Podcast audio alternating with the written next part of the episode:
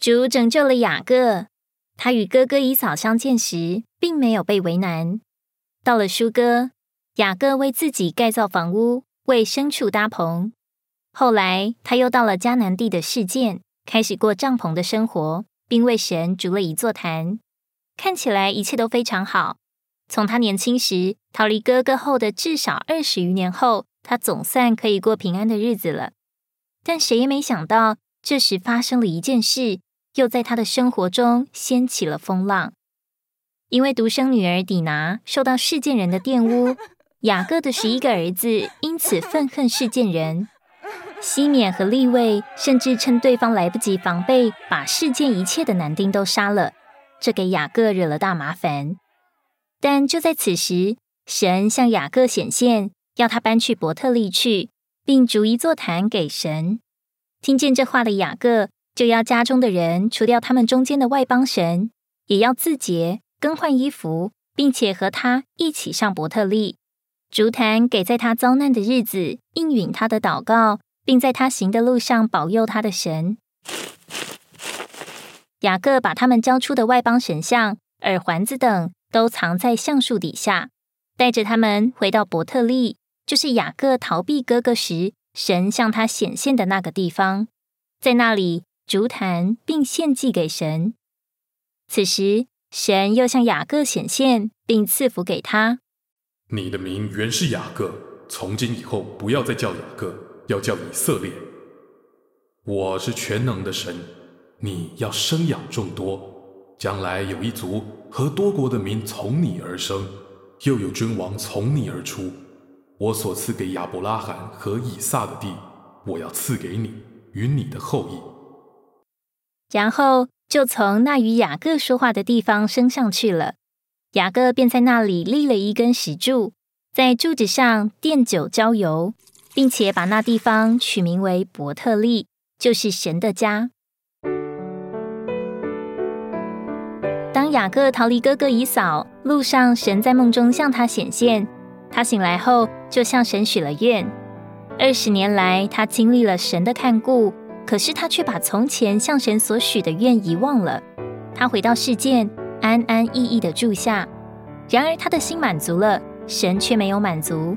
他所要的，神都给了他；神所当得的，他还没有给神。因此，神还得借着环境击打他。好使他能听见神的说话。我们也可能因为日子久了，就忘记自己当初所许的心愿。但神不会忘记每一个信徒身上所遭遇的事，不管是小或大、轻或重，都是神所兴起的，为着对我们说话。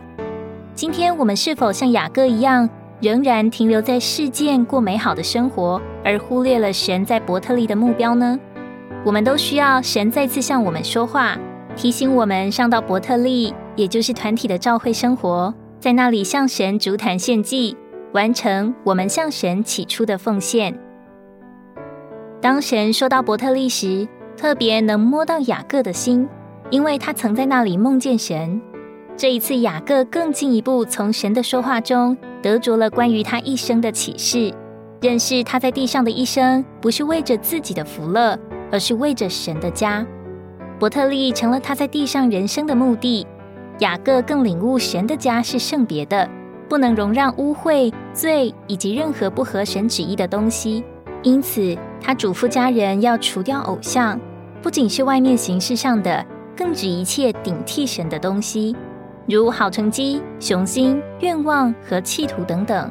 他又要每个人解除在神眼中污秽的事物，脱去旧的生活方式。穿上新的生活方式，也就是照会生活，并把一切属偶像及世界的东西都埋藏了。于是全家一同上伯特利去。雅各在那里向神逐坛献祭，又给那地方起名叫伊勒伯特利，就是伯特利之神。这说出他认识神不只是他个人的神，更是神的家的神。他到了一个更宽广的地步。神也进一步向雅各启示，他是全能的神。这意思是说，他不只要认识自己的无能与贫穷，也要认识神的全能与丰富。神也进一步应许他要得着帝与后裔。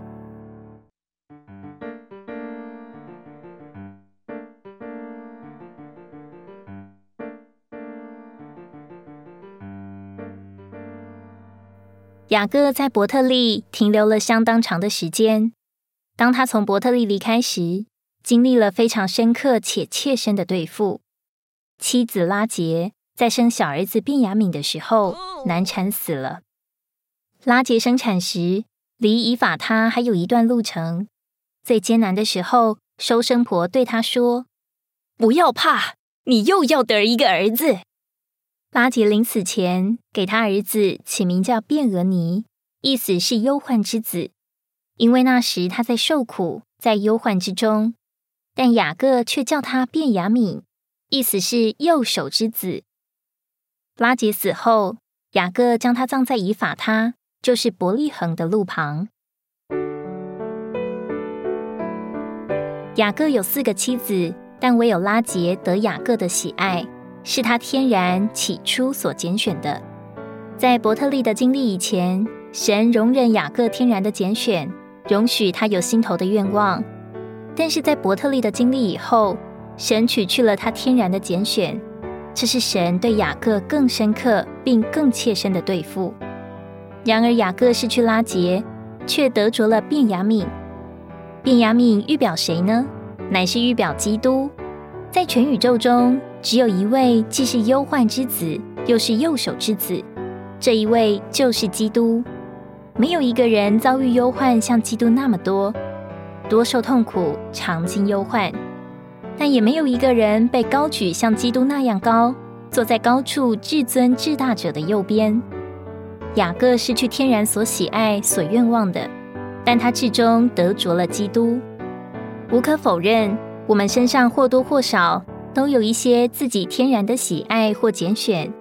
起初的时候，神容忍祝福我们；然而，在经历教会生活到一个程度，神会把我们带到一个更深的地步，取去我们天然的拣选。